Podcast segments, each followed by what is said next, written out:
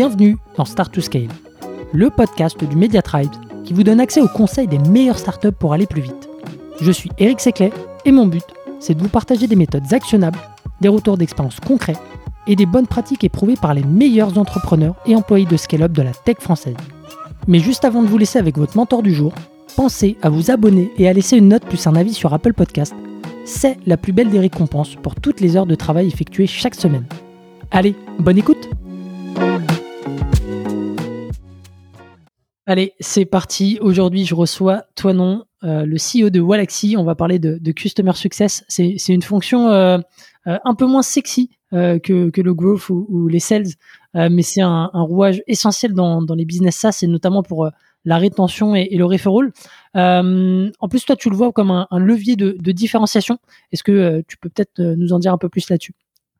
Ouais, bien sûr quand tu, bah nous, ça a été un levier de différenciation quand on a démarré la boîte, parce qu'en fait, quand tu démarres ta boîte, forcément, tu arrives sur un marché où il y a des gens qui ont plus de features que toi, euh, qui ont des trucs en plus, et le support est un des trucs qui est le plus dur à scaler. Et donc, quand tu fais face à des concurrents qui ont un peu grandi, souvent, ils vont être moins bons que toi au support, parce que toi, tu peux faire le support toi-même, et donc tu peux apporter une valeur à ton utilisateur que aucune boîte face à toi est, déjà établie peut apporter.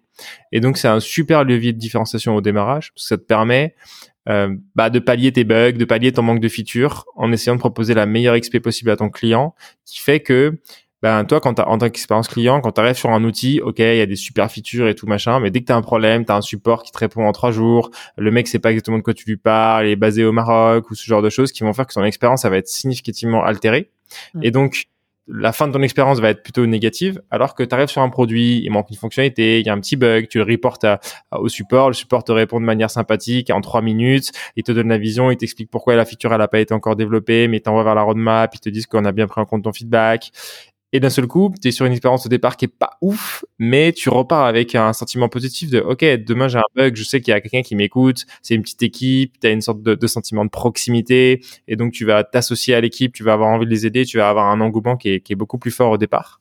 Mmh. Et donc euh, je recommande vraiment ça comme effectivement un facteur de différenciation au départ parce que c'est un facteur facile qui te permet de pallier des trucs sur lesquels tu peux pas battre tes concurrents et c'est le seul endroit où au démarrage, tu peux battre tes concurrents super facilement. Et alors, euh, tu as, as dit que c'était dur à, à scaler. Euh, pourquoi c'est dur euh, de scaler le, le support? Alors, peut-être pour euh, ajouter un petit peu de contexte, toi, tu as un SaaS qui est self-serve. Donc, c'est hyper important. Enfin, vous pouvez pas. vous pouvez pas. Enfin, c'est dans votre modèle, quoi. Vous êtes obligé mm. de, de, fonctionner comme ça, sinon l'équation n'est pas bonne. Nous, on a fait effectivement un choix qui est super clivant. C'est au départ de dire on fait pas de démo. Tu n'auras personne au téléphone et c'était un choix, c'est motivé par plein de raisons. On était un peu traumatisé en tant que fondateur, avoir fait dans une boîte précédente des, démos à des gérants de camping qui après nous appelaient sur notre tel perso et tout pour des trucs, euh, on dire, on fait plus jamais ça. Et puis on vend un tool qui démarre à 20 euros par mois, donc tu peux pas te permettre de consacrer euh, une demi-heure, une heure du temps d'un support euh, à ton client et particulièrement quand tu lances ta boîte et que c'est toi qui fais le support en tant que fondateur. Et du coup tu peux pas te permettre de consacrer une heure de ta journée à un mec qui paye 20 euros par mois c'est juste pas possible. Donc on a dit ok on va on va faire aucune démo aucun support téléphonique. Mais dans ce cas-là comment on pallie ça au niveau de l'expérience client pour que l'expérience reste positive? Et on va dire on va faire un chat. Et le chat il va être il va être le plus réactif possible et on va essayer de proposer l'expérience de chat qui est pour moi une expérience d'instantanéité. Aujourd'hui sur beaucoup de chats on te répond en trois jours. Bah non à ce moment-là, mettez-moi un email. Mais sur un chat, on est dans cette expérience Messenger, dans cette expérience SMS. J'ai besoin d'avoir une réponse dans la foulée. C'est normal. Je m'attends à ce qu'il y ait quelqu'un derrière le chat qui me réponde. Donc, il fallait vraiment que l'expérience soit la plus rapide possible, la, réponse soit la plus rapide possible. Et euh, ensuite, euh, nous, on le faisait nous-mêmes en tant que fondateur. Et donc, on avait euh, des milliers d'inputs utilisateurs à la journée. Enfin, pas des milliers, mais quand tu commences à discuter avec 10, 20, 100, 100 clients par jour, tu as, une granularité d'information qui est exceptionnelle et ça te développe ton intuition sur les choix produits, sur les choix marchés, sur les choix de prospection, etc., sur le message, sur ta prochaine valeur. Et ça, ça va vraiment éduquer ton cerveau à, à incarner ton utilisateur euh, final et donc à faire des meilleurs choix à l'intuition qui vont te permettre d'être plus précis, plus véloce et moins biaisé dans le futur sur, euh, sur les différents euh, sujets que tu vas traiter en, en tant que fondateur. Et ça, c'est facile au début puis à un moment, euh, ta boîte est grossie. Nous, on s'est retrouvé à, ce que ce soit le full-time job de, mon associé ou moi. On devait se partager des shifts et c'était un, un, temps plein. Et là, il faut recruter euh, ton support. Et c'est là que les ennuis commencent, entre guillemets. C'est que d'un seul coup, toi, c'est facile de répondre au support. Tu sais pourquoi la fonctionnalité a été développée comme ça. Tu sais pourquoi il manque telle feature. Tu sais pourquoi cette feature-là, on la fera, on la fera pas. Euh, c'est toi qui discutes direct avec les devs. Donc quand il y a un bug, tu peux dire aux devs ouais, il y a un bug, le mec il a demandé ça, ok, on va le résoudre. Euh, tu sais euh, euh, répondre si tu donnes un code promo ou pas. Tu sais ta politique de refund parce que c'est toi en fait qui gère tout. Et d'un seul coup, tu dois cascade ça à des équipes qui elles ont pas forcément cette vision-là, où tu commences à avoir du silo. Et c'est là que ça devient assez compliqué à gérer pour plein, pour toutes ces raisons-là, et qu'il faut commencer à mettre en place du process petit à petit tu as, différents euh, niveaux de process. Tu as la process un petit peu des règles que tu vas avoir vis-à-vis de tes utilisateurs, tes clients. Mhm. Donc comment on répond, comment on gère cette situation, est-ce qu'on refund, est-ce qu'on refund pas, est-ce qu'on donne un code promo, est-ce qu'on donne pas un code promo, qui sont ça des choses plus euh, euh, ouais que tu vas mm, établir et auquel tu, avec lesquelles tu vas communiquer sur l'équipe. Et ensuite, tu as une autre grosse problématique au niveau du support, c'est ta communication avec les types, avec les teams et t'assurer que les données utilisateurs, les, les feedbacks utilisateurs, ils remontent bien à, à tes équipes. Mhm. Et de l'autre côté, que les feedbacks de tes équipes, ils remontent bien aux utilisateurs. Donc, c'est-à-dire, euh, l'utilisateur, il vient, il demande une feature, bah, c'est assurer que l'équipe produit, elle a bien l'information que cette feature a été demandée, qu'elle a aussi la granularité. Est-ce que c'est une feature qui est très demandée, peu demandée? Est-ce qu'elle résout beaucoup de problèmes, peu de problèmes? Mais dans l'autre sens, que ton équipe support, elle soit aussi au courant de pourquoi on n'a pas encore cette feature. Peut-être que cette feature elle est très demandée, mais qu'elle a une complexité technique qui fait qu'on l'a pas encore développée. Et donc, c'est important que dans l'autre sens, l'équipe produit puisse dire, oui, on a bien cette fonctionnalité dans la roadmap, mais juste aujourd'hui, en termes de priorité, on considère que le temps de dev passé dessus par rapport à ce qu'elle apporte comme valeur fait qu'on la fait pas. Et donc, tu as ces interactions où tu dois commencer à mettre en place des process qui font que euh, tu as cette communication et c'est une itération permanente.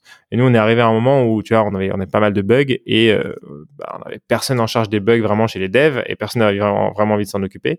Et donc, tu te retrouvais avec un canal Slack où le support mettait plusieurs dizaines de messages par jour de problèmes qu'ils rencontraient avec les utilisateurs et personne ne leur répondait. Et ça créait une friction de malade où ils se sentaient pas écoutés, ils étaient entre le marteau et l'enclume et les devs faisaient un peu l'autruche. Et pour pallier ça, on a mis un, un shift de dev bug et chaque semaine, il y a un dev qui est affecté au bug et qui est en fait l'interlocuteur du support et qui est là pour euh, répondre répondre aux questions techniques du support et investiguer sur les problèmes des utilisateurs euh, sur lesquels les supports sont pas compétents pour arriver à répondre aux problèmes, si possible résoudre le bug, si pas possible, bien spécifier comment résoudre le bug pour que ce soit un autre dev qui s'en charge euh, dans le sprint euh, technique en cours. Ok, ouais, donc enfin, si je résume, tu as, trois grosses problématiques. La première, c'est la transmission de la connaissance entre bah, fondateurs et les nouvelles personnes que tu recrutes. Tu as euh, ensuite les schémas de, de, réponse, on va dire, préférentiels. Enfin, euh, une fois que tu as, recruté les gens, euh, de savoir bah, qu'est-ce qu'on répond à ce genre de d'objections, de questions. Et puis après, tu as la boucle de communication entre le CS et les devs pour justement bah, répondre aux, attentes des utilisateurs.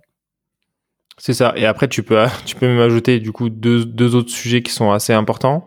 Tu as ton sujet du l'efficacité de ton équipe. Donc, tu as la notion de, évidemment, de satisfaction. Donc là, on était plus sur la partie comment je réponds aux clients aussi, comment je gère telle ces situations, quels sont un peu les process pour s'assurer que les clients est content, etc. Mais tu as aussi toute la gestion ensuite euh, des volumes. En fait, tu as des leviers, euh, des leviers de gestion du support qui sont énormes. Parce que quand euh, nous, aujourd'hui, on gère entre 5000 et 10 000 tickets par mois. À combien de personnes? Pour, pour une équipe de 5 personnes. 5 personnes. Donc en fait, euh, en, gros, aujourd'hui, une équipe chez, euh, un, un, support chez nous aujourd'hui gère à peu près 100 tickets par jour. Donc c'est beaucoup. Et donc il y a des temps qui sont énormes. Et donc aussi, chaque petite amélioration va avoir un impact énorme potentiellement sur les volumes et sur la satisfaction. Euh, je peux te donner quelques exemples, mais nous, notre objectif, c'est toujours bah, qu'un chaque support puisse gérer le maximum de conversations par jour avec le meilleur taux de satisfaction possible et donc dans des délais qui sont les plus courts possibles. Et donc pour ça, tu vas chercher à optimiser plein de choses. Euh, déjà, nous, on a un outil interne qui nous permet de faire un certain nombre d'actions euh, sur les utilisateurs pour euh, mettre à jour un abonnement, euh, plein de trucs qui sont liés à l'application, mais sous forme d'une seule interface où tu trouves l'utilisateur et tu peux faire des choses que l'utilisateur peut pas faire et le débugger, le débloquer dans des situations qui sont compliquées. C'est particulièrement efficace et c'est un, un, un, un outil sur lequel on itère très régulièrement dès qu'il y a des nouveaux sujets pour s'assurer que le support il a un outil de gestion du utilisateur qui soit le plus efficace possible. Puis après, je donne un exemple bête. Ben, pendant un moment, tu pouvais gérer les abonnements. Ok, donc quand quelqu'un venait et disait ouais euh, j'ai pas pu utiliser ma semaine d'essai gratuit, est-ce que vous pouvez m'en remettre une? Tu devais aller sur l'interface pour gérer, euh, pour trouver l'utilisateur, euh, lui mettre le bon plan, lui mettre la bonne date de fin d'essai de trial, etc. Et ça te prenait peut-être 8, 9, 10 clics pour faire ça, alors que c'est une demande qui arrive peut-être 10, 20, 30 fois par jour. Et donc, euh, on a optimisé et maintenant, directement depuis notre outil de chat, tu as un bouton étendre la période d'essai. Boum, un seul clic, la personne elle vient, un seul clic. Une note enregistrée qui lui dit bonjour, euh, j'ai bien étendu votre période d'essai pour une semaine, vous rechargez la page et ce sera bon. Et d'un seul coup, tu as transformé l'extension d'une période d'essai qui représente un gros volume de tickets par jour en un truc qui se fait en deux clics pour le support et qui va optimiser. À l'échelle d'une équipe entière, tu as des, process qui ont des, des gains de temps énormes. Et donc, tu as ce truc de processer euh, non seulement le contenu des réponses, mais la manière avec laquelle on gère les tickets pour les rendre les plus efficaces possibles. Autre exemple de truc qu'on a mis en place qui marche très bien aujourd'hui, c'est tous les follow-up. Quand tu gères des tickets support, les mecs viennent te poser une question, puis des fois ils ont la réponse, mais ils te répondent pas. Tu sais pas du tout si le mec il est ok ou pas, mais toi tu as besoin à un moment ou un autre de close les tickets et de savoir. Et donc on a tout un système de relance automatique euh, sur le chat, mais qui sont euh, fait avec des messages qui paraissent humains et qui vont dire euh, salut Eric voilà tu nous as contacté avant-hier pour ton problème. Est-ce que euh, ma réponse t'a convenu euh, et sinon est-ce que euh, je peux t'aider pour autre chose? Est-ce que voilà où on en est de ta problématique? Et puis après tu as un autre message deux jours après bah, écoute j'ai pas eu tes nouvelles donc voilà je vais je vais fermer le ticket mais si jamais le problème est pas résolu reviens vers nous on, on regardera. Et ça ça va te permettre d'automatiser un certain nombre de choses qui font que le suivi client est meilleur et le, le, le support gagne du temps ça, c'était la quatrième grande problématique. Et ensuite, tu as une cinquième grande problématique. Je sais pas si tu veux revenir, euh, c'est des questions sur cette partie. Non, non, vas-y, vas-y, je te laisse euh, poursuivre, t'inquiète. Et ensuite, tu as une cinquième grande problématique, c'est plus le temps passe, plus euh, il y a de choses, plus il y a de connaissances à avoir sur le produit, plus il y a de connaissances à avoir sur les utilisateurs, plus il y a de connaissances à avoir sur les stratégies marketing, qui font que l'onboarding d'un support devient un truc essentiel parce que tu peux pas le faire arriver freestyle et, et lui faire juste gérer des confs pour qu'il apprenne le truc. Et donc euh, nous c'est quelque chose qu'on a mis en place dans les dans la, la dernière année et c'est un process d'onboarding de support qui est hyper carré et c'est vraiment le l'onboarding chez nous qui est le plus carré, la montée en compétence mmh. qui est la plus carrée où vraiment euh, il y a un planning quand tu arrives avec un certain nombre d'étapes que tu adores passer pour euh, devenir opérationnel au support. Et en, notre objectif, c'est que tu sois capable en moins de trois mois de répondre à 95% des tickets. Et donc ça, c'est la métrique qu'on regarde sur l'onboarding. C'est normalement, tu dois être à l'aise à répondre sur 95% des tickets en moins de trois mois. Ce qui peut paraître long, mais qui en fait, euh, vu la, la, diversité des questions qu'on a sur notre support, des usages et des problématiques que tu peux avoir, euh, est, est plutôt une bonne performance aujourd'hui. Et donc pour ça, quand tu arrives, tu as un certain nombre de documents euh, à lire sur le, sur le support et on essaie de faire un, un onboarding qui est assez interactif dans lequel tu as du contenu à lire, des quiz à répondre pour valider tes, compétences. Ensuite, de manière hebdo, bah, le head of support il revient vers toi par rapport au quiz pour te faire des feedbacks, pour t'expliquer les points euh, où tu as mal répondu, pour te reclarifier, etc. Et ensuite, tu as tout un process de shadow avec différents membres de l'équipe support où tu vas faire du support avec eux. Ils vont t'expliquer pourquoi ils répondent ça, comment ils répondent, etc.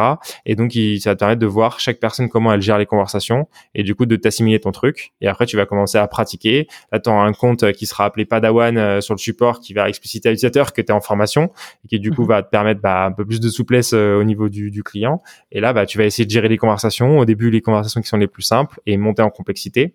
Et ensuite, c'est une formation qui est continue. C'est que le rôle de notre head of support et même de nous en tant que fondateur, c'est de régulièrement auditer les conversations. C'est-à-dire qu'on passe un peu euh, sur les conves, regarde comment tu as répondu et potentiellement te fait des feedbacks pour dire ah là c'était vraiment top, c'est ce qu'on attend. Ou là regarde, tu vois, il t'a posé cette question de cette manière, mais si tu avais vu ici il y a telle information qui t'indique que euh, en fait c'est pas ça qu'il recherche, etc. Et on va essayer de donner du feedback aux équipes de manière continue pour s'assurer que le support il reste euh, quali et du coup, c'est process onboarding et un process de formation continu dans le temps pour s'assurer que les équipes elles soient toujours au top.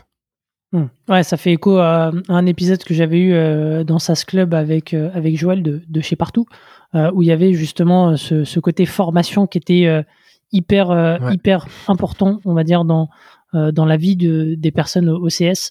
Et, et, tu vois, tu as parlé de KPI, donc enfin, être en capacité de résoudre 95% des tickets sous trois mois, sous, sur, enfin, sous les trois premiers mois de, de des personnes qui arrivent chez toi. Est-ce que tu as d'autres KPI que tu suis, euh, que ce soit de, satisfaction? Enfin, c'est quoi un petit peu euh, ce que tu traques euh, au quotidien? Ouais. Nous, on n'est pas la boîte qui est la plus data-driven, on va dire. Mais sur le support, on regarde des KPI qui sont, je pense, élémentaires et, basiques. On a le taux de satisfaction pour un support, donc tous ceux qui ont noté 4 et 5 étoiles sur la conversation. Aujourd'hui, on tourne à 95% à peu près. C'est un truc qu'on essaie Mhm. d'optimiser. Ensuite, on a le temps moyen, mais de temps médian de première réponse, qui est une des métriques qu'on cherche le plus à optimiser, qu'on tourne à peu près entre 3 et 5 minutes selon les périodes. Et ensuite, on a le temps médian de réponse entre deux messages aussi. C'est-à-dire que c'est bien de répondre bien à la première euh, question, mais tu rentres dans une conversation où le but, c'est d'amener le plus vite possible la réponse finale à l'utilisateur. Et donc ça, c'est la, la métrique qu'on regarde, qu'on essaie de plus optimiser maintenant. Et enfin, tu as le temps de closing du ticket, qui est ça une métrique un peu plus euh, subjective, on va dire, parce que euh, euh, si le utilisateur te répond pas et que le ticket est close euh, au bout de quatre jours parce qu'il a pas répondu, bon bah c'est un peu aléatoire. Et après, euh, comme je te disais, le problème de ces métriques-là, c'est que tu peux toujours les optimiser.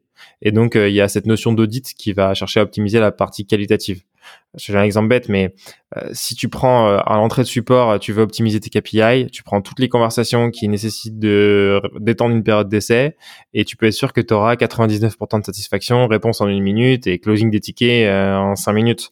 Et donc tu peux optimiser ta métrique par rapport aux autres membres de l'équipe, mais c'est pas faire parce que s'il y a un mec qui arrive et qui a un bug un peu compliqué, tu dois accéder à son application, potentiellement faire un team viewer, aller checker, discuter avec le dev, etc. pour trouver la solution. Mm. C'est pas faire par rapport aux autres aux autres membres de l'équipe parce que tu vas te retrouver avec des conversations à en gérer moins, à les gérer moins vite. Et potentiellement si le, truc il est lié à un problème produit à euh, pas apporter la satisfaction euh, que tu aurais pu apporter sur d'autres conversations. Donc c'est là que la notion de, qualité elle entre en compte. Et là aujourd'hui on est en train de réfléchir à passer à l'étape suivante où potentiellement on a des on est en train de spécialiser un peu les supports vu qu'on a beaucoup de thématiques. Euh, chaque membre du support se spécialise un peu sur une verticale. Donc tu en as un qui est spécialisé sur les synchronisations CRM, euh, tu as un autre qui est spécialisé sur la partie emailing, etc. qui vont permettre lui permettre de prendre en priorité ces conversations là et d'apporter une meilleure réponse ou d'être l'appui des autres supports. Quand un support saura pas répondre à une question sur l'emailing, je peux me retourner vers la personne qui gère l'emailing pour dire ah il y a cette question, est-ce que tu sais? Ce qui va aussi renforcer un peu euh, l'esprit d'équipe où tout le monde peut s'appuyer sur les autres. Ça renforce un peu euh, l'effet euh, de team sur le long terme. Et on réfléchit là à quasiment passer à aussi avec des niveaux de support où t'en as qui préfèrent gérer beaucoup de volume de conversation mais des conversations simples. Il y en a qui aiment bien aller diguer et du coup on réfléchit à avoir un, un peu un niveau 1 de complexité et un niveau 2 où potentiellement le niveau 2 va on va avoir attendre pas les mêmes métriques sur son profil et on va attendre potentiellement euh, ouais, des choses que niveau 1 quoi. Et pour euh, bah, justement pour organiser tout ce beau monde et, euh, et tous ces process, c'est quoi un peu les outils que vous utilisez euh, sur Enfin, je sais que vous utilisez Intercom, mais il y a, aussi d'autres outils, j'imagine? Euh, oui, aujourd'hui on centralise beaucoup de choses sur Intercom. C'est pas forcément l'outil que je recommande à quelqu'un s'il se lance parce que ça coûte une fortune. Et nous on est complètement, euh, on est complètement euh, locked dedans et on pourra jamais en partir. Mais mais on paye, on paye significativement beaucoup trop cher pour pour ça. Mais bon voilà, c'est un, un bel outil. Euh, je conseillerais plutôt Crisp pour ceux qui se lancent, quitte à ce que le jour où ils ont besoin de basculer, ils basculent. Mais dans l'autre sens, c'est quasiment impossible. Donc euh, voilà, on utilise en fait quasiment tout sur Intercom avec des Mhm. plugins Intercom. Euh, typiquement, on utilise euh, Bump par exemple pour les follow-up automatiques, qui est un plugin euh, Intercom, donc B-U-M-P. Et après, beaucoup d'outils qui sont des outils internes. Comme je te disais, on a un outil qui nous permet d'avoir un back-office sur l'application.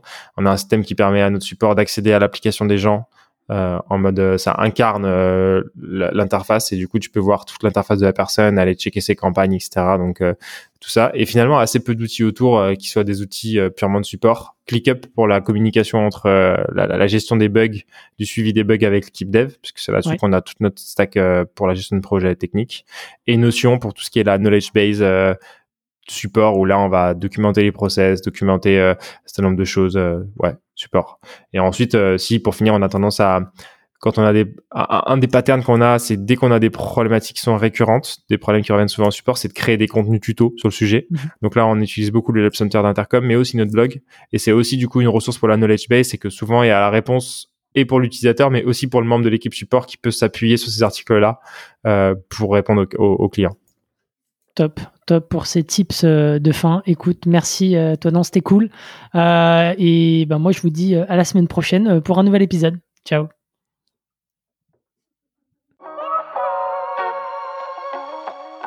Si vous avez aimé l'épisode, pensez à noter Start to Scale 5 étoiles sur Apple Podcast avec un petit commentaire pour nous encourager ou envoyez-nous des étoiles sur Spotify. C'est ce qui nous aide à faire connaître l'émission et nous motive à chercher encore plus d'experts pour vous aider à scaler. À une prochaine pour un nouvel épisode.